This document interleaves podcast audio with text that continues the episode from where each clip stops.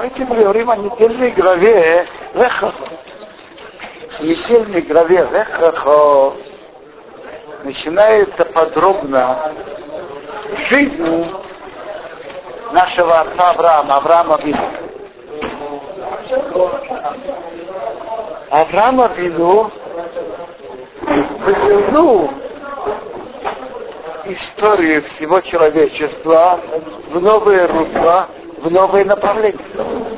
И с него начинается новая история человечества.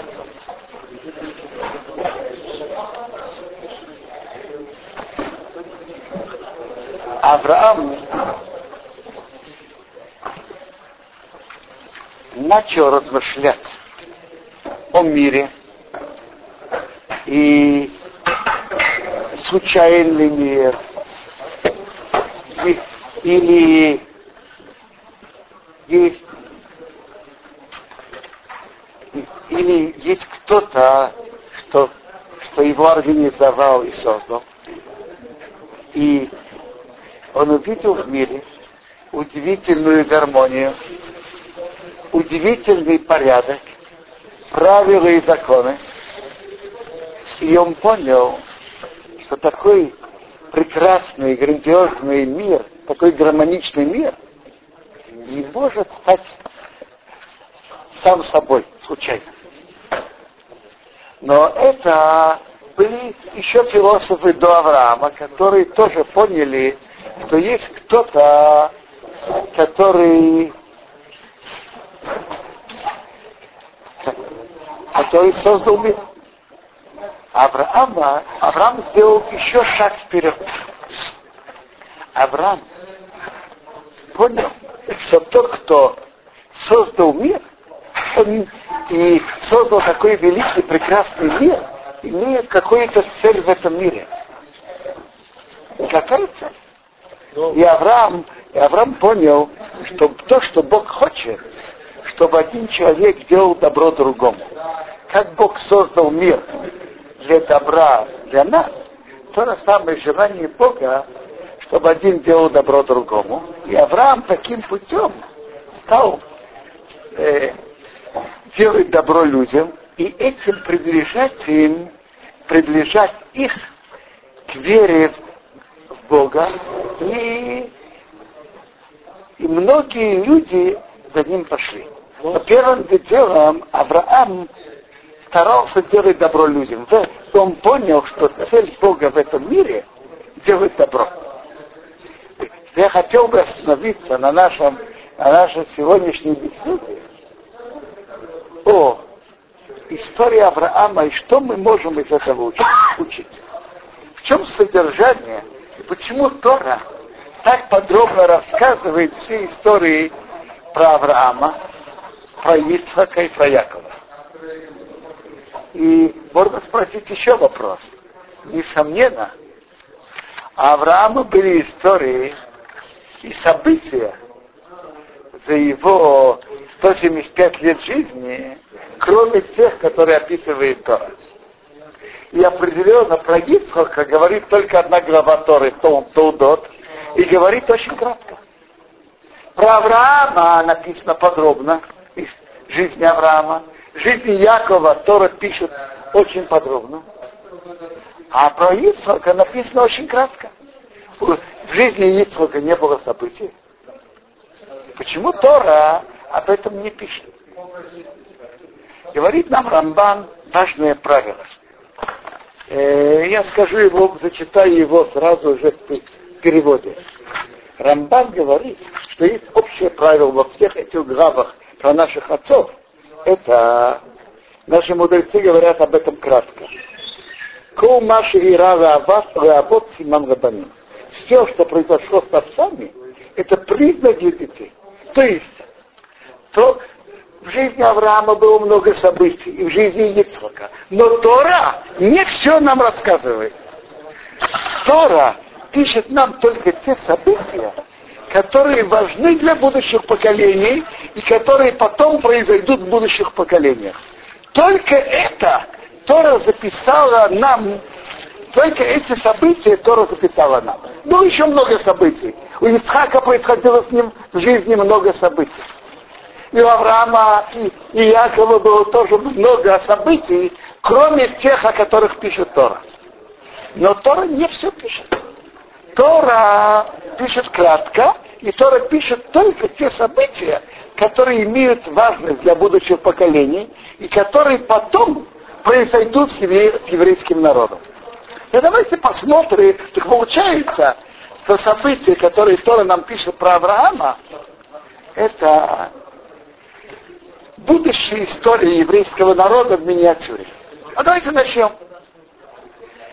То, что Тора нам рассказывает. Тора, Бог говорит Аврааму, иди себе и твоей земли, и твоей родины, и дома отца, туда, куда я тебе покажу. Интересно, Бог не сказал Аврааму, куда идти. А в конце концов, куда Авраам пришел? В землю к нам. То есть что это нам говорит? Это тоже повторяется потом в истории еврейского народа. Еврейский народ тоже выходит в изгнание, скитается, переезжает из места на место. Где его конечное место? Где? Земле Израиля. Э, и тут все, что написано, иди себе, я понимаю, что тут тоже намек на будущее истории еврейского народа. В истории еврейского народа было много скитаний. И в конце концов, куда еврейский народ, весь еврейский народ придет? В землю Израиля. Э, что интересно, про Авраама еще, что еще особо интересно, что все места, которые тут упоминаются, это ключевые места. Там были особые события с потомками Авраама. Например, тут упоминается Шхем. В Шхеме было много ключевых событий в истории еврейского народа, как известно, неприятные. И Авраам там остановился и молился за будущее поколение. Возле Шхема, возле Алон Море было еще ключевое событие в истории еврейского народа. Там между двумя горами, Гризим и Ивол, евреи приняли на себя всю Тору клятву. Так поэтому Тора пишет именно эти события. Я хочу прочитать дальше Рамбана. Он говорит так, знай, что все решения с небес, когда это выйдет в реальной, э, э, в каком-то реальном действии в этом мире, то это решение Бога выполнится в любом случае. И в этом смысл того, что Бог велел Аврааму переезжать с места на место. Это как бы закрепление земли Израиля. Бог сказал Аврааму, иди здесь, э, объезжай эту страну в длину и в ширину, потому что тебе я ее отдам. То есть, то, что Авраам пройдет эту страну в длину и в ширину, это закрепит за его будущим потомством. То есть Рамбан говорит так, что решение с небес, когда потом есть действие, то это действие закрепляет, что это в любом случае выполнится. Теперь, можно спросить, ведь известно, что предсказание на добро всегда выполняется. Я понимаю Рамбана, что предсказание на добро выполняется. Предсказание на плохое, если, если они, они изменяют свое поведение, исправляются, может измениться. Предсказание на добро обязательно выполнится. Но когда? Когда это предсказание сказано народу. Когда сказано народу предсказание на добро, такое предсказание измениться не может. Но тут это не было сказано народу. Это было сказано лично Аврааму. И такое предсказание даже на добро, как я вижу из слов Рамбана, может измениться. Но если вместе с этим было действие, то это действие закрепляет это предсказание и это обещание, и оно определенно обязано выполниться. И Рамбан объясняет этим, что в пророках мы встречаем, что пророки говорят сделать какое-то действие. Вот давайте прочитаем два примера, которые приводит Рамбан. Вы знаете, что Бог сказал Ермияу, Ермияу предсказал, как Вавилон, который разрушил первый храм, будет полностью разрушен. Так Бог, так, был приказ Ермияу к Слаяу, когда он придет, когда он придет в Вавилон, так Ермияу записал все эти тяжелые предсказания, которые при, о разрушении, которые придут на Вавилон. И он сказал к Слаяу так, ты придешь в Вавилон, увидишь, прочитаешь все эти слова и скажешь, ты, Бог, сказал, что это место будет уничтожено, и, так далее. А когда закончишь читать, привяжи свиток, где написано это пророчество, к камню и брось внутри Ефрата. И скажешь, так, так погрузиться в Вавилон и не встанет из-за того тяжелого предсказания, что я приведу на нее.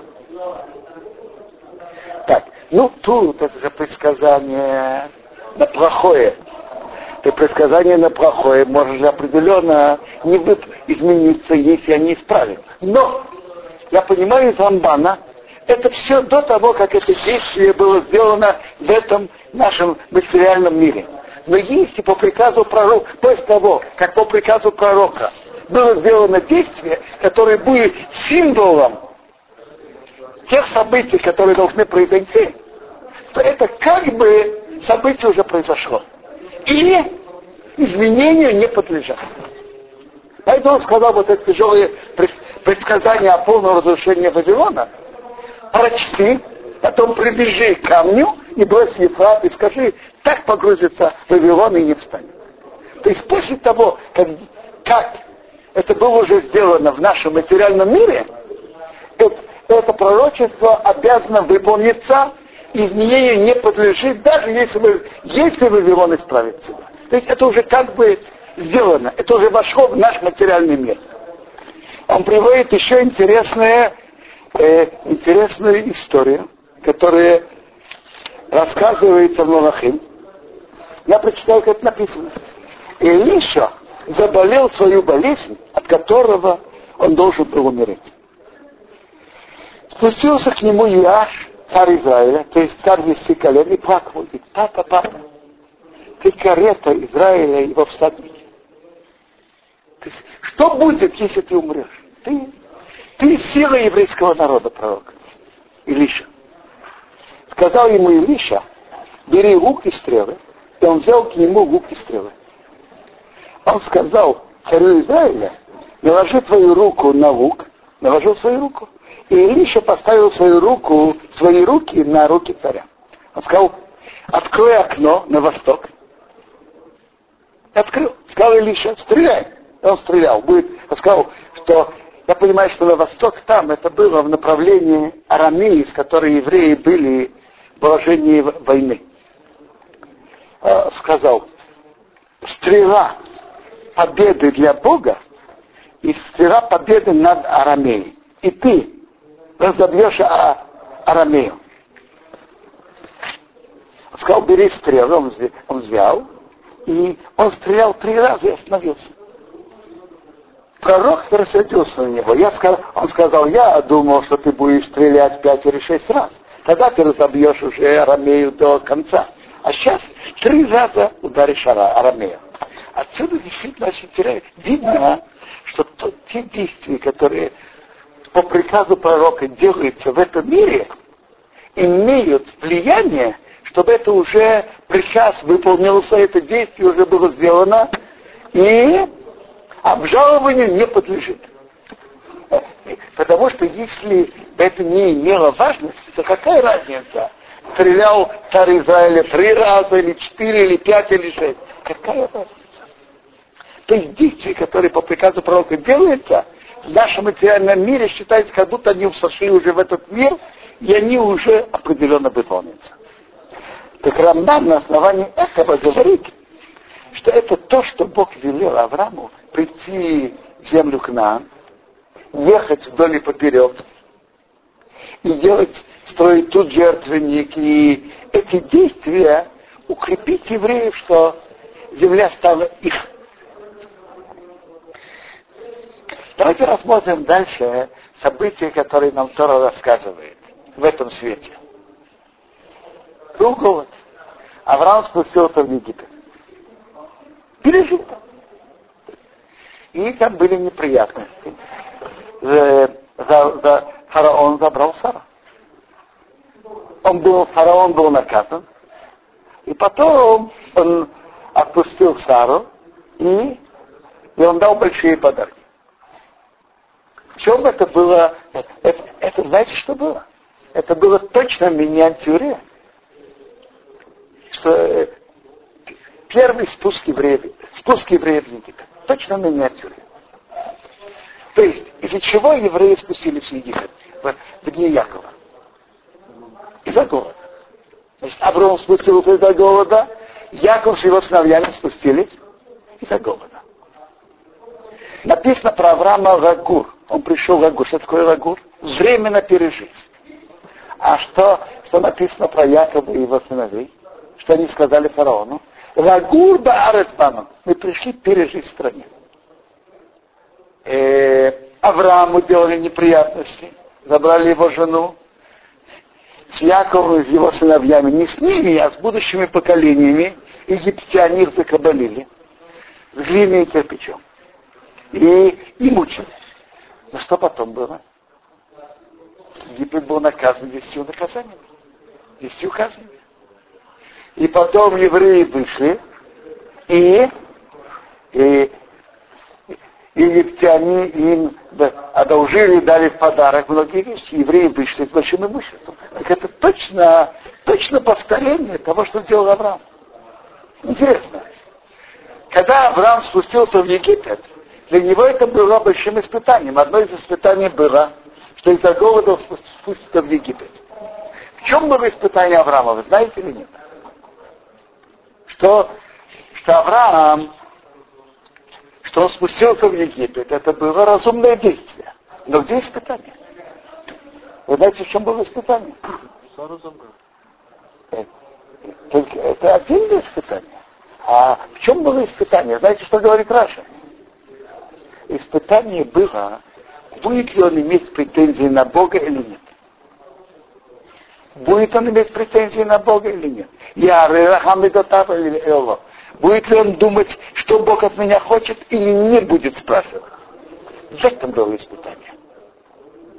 То есть так, испытание действием тут не было. То, что он спустился в Египет, это, это он поступил разумно, но какое испытание? Испытание будет он спрашивать или нет. Но обратите внимание на интересную вещь. Авраам действительно не знал причины, он не спрашивал вопросов. А вот мы сейчас, да, понимаем, с какой целью он должен был, должен был быть голод, он должен был спуститься в Египет. Авраам этого не знал. Но мы сейчас это знаем. Для чего? Он должен был пройти в миниатюре этот путь, который прошли, э, который потом пройдут следующие поколения. То есть была причина, для чего, почему был голод, и почему Яков должен был спуститься туда. Авраам должен был пройти в миниатюре то, что будущие поколения пройдут. Посмотрим дальше. Авраам прошел про Шхем, мы уже говорили про Шхем, про Иван Море. И потом написано, что Авраам ехал на юг. Что такое на юг? Говорит Раши в сторону Иерусалима. Очень интересно. Во времена Иешуа была занята большая часть территории земли Израиля. А Иерусалим был занят полностью только через 400 лет в годы Давида. То есть Авраам ехал в сторону Иерусалима, то есть Шхем, Ай, он зашел раньше, а на юг Иерусалим он вошел позже. И то же самое повторилось у еврейского народа.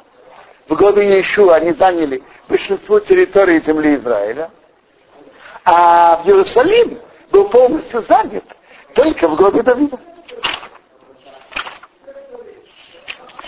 Теперь, Бог, что? В наше время тоже, интересно, что Иерусалим повторяет. Это интересно, что в наше время тоже э, большая часть территории евреи жили раньше, а в Иерусалиме позже.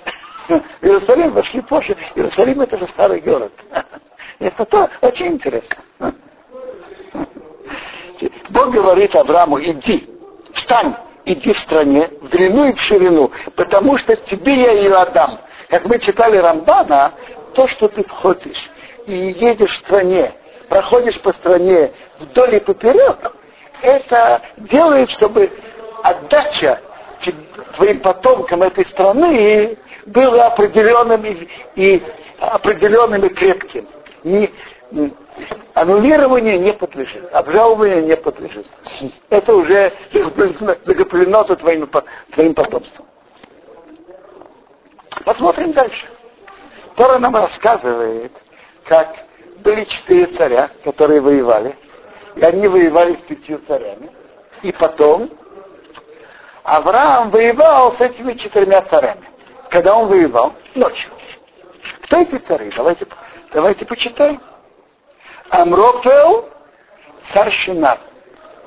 Э, вы знаете, что Даниил рассказывает нам про четыре царства, которые будут угнетать еврейский народ. Помните, какие эти царства? Четыре царства. Первое это Вавилон, второе это Персия с Мидией, третье это Греция, Яван, четвертое это Эдом. Но Эдом, римлянин, это не только, это уже потом э, был Рим. Но потом Эдом, это уже многие, многие европейские государства. Это не, не только один, одно государство. Так почитаем, какие тут, с какими царями Авром воевал. Во-первых, написано, когда он с ними воевал. Он воевал с ними ночью. Напал на них ночью. То есть это галют. Ночь это символ изгнания, темноты, страданий. Э, Амровил царь Шинар. Мы прекрасно знаем, что Шинар это Вавилон. Шинар это Вавилон. Это мы знаем. В других местах э, э, написание так написано ясно. Шинар это Вавилон. А Йохтар это какой-то город в Персии или Мидии, имя царь Ирам в Талмуде говорится, что греческое царство началось с Иран и потом расширилось дальше. Так это Греция, второй Яван. А Тидоу царь народов, значит царь народов. Я же вам сказал, что четвертое царство, это началось с Рима, было одно. А потом, это один народ. Это много народов. Это много государств. То есть, получается, Авраам ночью воевал с этими царствами и победил. То есть он воевал за еврейский народ, чтобы еврейский народ сохранился. Что ж он победил? Там он победил на войне. Но что значит признак для детей победить? Для еврейского народа победил. Победил это значит, что еврейский народ останется. Среди всех этих народов, среди всех войн, среди всех преследований он воевал, чтобы еврейский народ остался и физически, и, и духовно. Я хотел бы теперь, это мы говорили сейчас про Масе Абот, Симан Рабаним, что было с отцами, произойдет с детьми. А теперь остановимся, дальше идут союзы, которые Бог заключил с Авраамом. Это наша глава, союзы. Во-первых, первый союз между кусками – что он обещал ему страну 10 народов хананянских. Теперь я хочу пояснить, что это, что это значит союз между кусками. И что это, какое содержание э, разрезать на два куска и в чем, какое это имеет отношение к союзу. Я вам скажу, как я это понимаю. Союз между двумя э, скажем, руководителями государства. Что значит союз? Союз значит, что мы идем вместе. Мы вдвое, как бы две половины одного, мы одно целое. Как вот это, это, этот предмет, который мы разрезали, это корова, скажем, мы разрезали на две части, это две части одной коровы. Это мы с тобой две части одного. Мы с тобой вместе как, как один. Один за другого мы с тобой заключаем союз. Так Авраам прошел между, я понимаю, что Авраам прошел между этими кусками, и представитель Бога прошел огонь.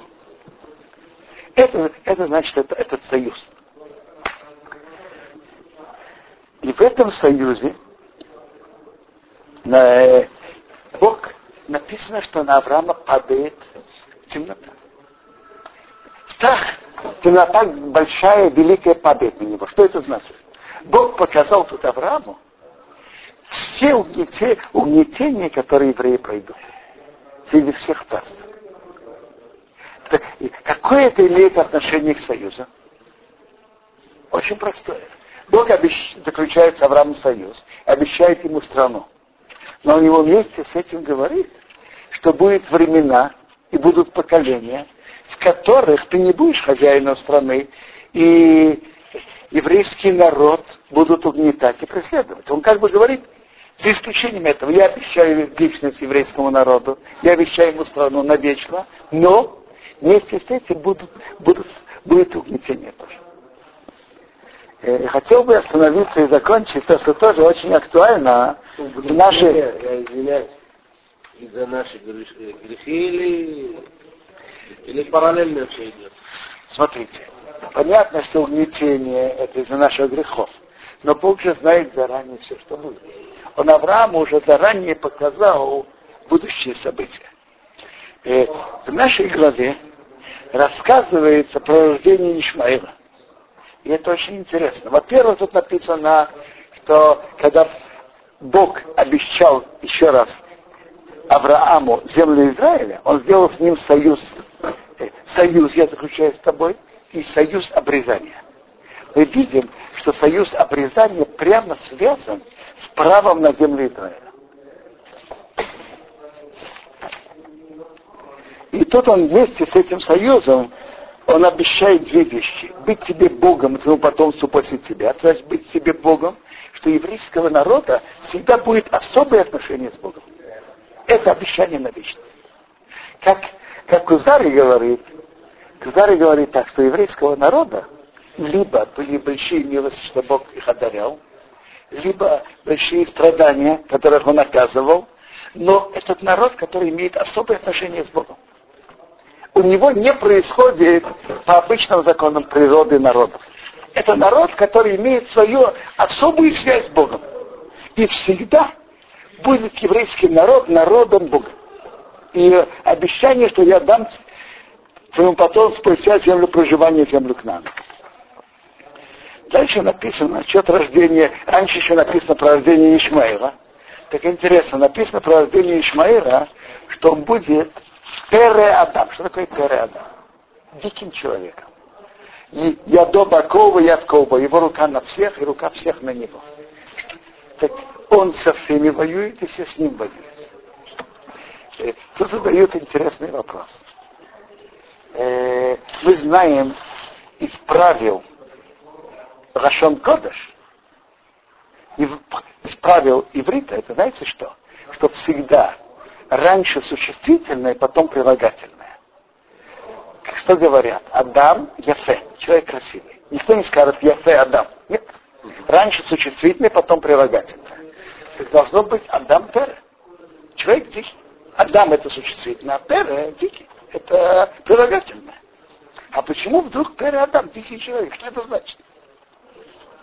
Этот вопрос задает Рабишир Ремтийский, который был раввином близким. Он говорит так, я скажу с, э, в моей форме. Почему существительное раньше прилагательного? Потому что основное это существительное, а потом уже эпитет. Тут, э, но, но тут вопрос другой. Тут э, прилагательное более существенное, чем существительное. Прежде всего Бере, а потом уже Адам. Это говорит об еще Рэбби Дискин из Бриска, который скончался около больше ста лет назад. Теперь, э, интересная, удивительная вещь мы можем видеть, что то, что Тора пишет, это вечно.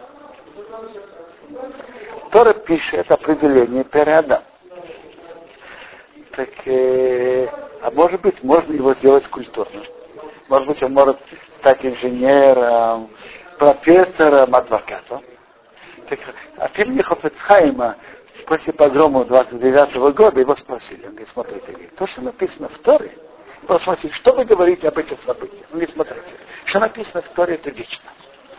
Раз написано первый Адам, значит первый Адам. Теперь ты сделаешь его адвокатом, он будет адвокатом дикарем.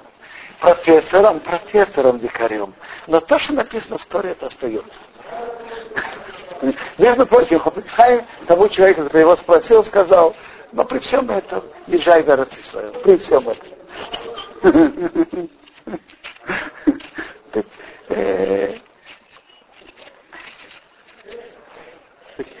Сила наша, сила наша основная это духовная, в связи с Богом и с нашими заслугами.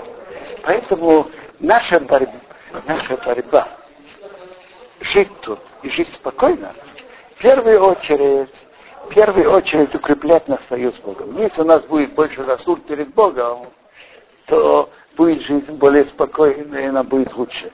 Потому что политическая сторона, я политику вообще, как, как известно, не вхожу, но политической стороне э, ни у кого нет, никто даже не, не уговаривает, что он имеет ключик к разрешению этого вопроса, этого конфликта. Но мы знаем по Торе, что если у еврейского народа будет больше заслуг, то мы будем жить более спокойно и будет жизнь лучше.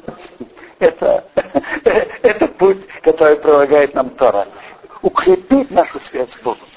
Иметь больше заслуг, мецвод, который мы делаем, Тору, которую мы учим, и, и, и, и тогда Бог нам поможет. Но, но корни всех событий надо искать именно в Торе. И на основании этого решать вопрос. Это то, что я хотел сказать.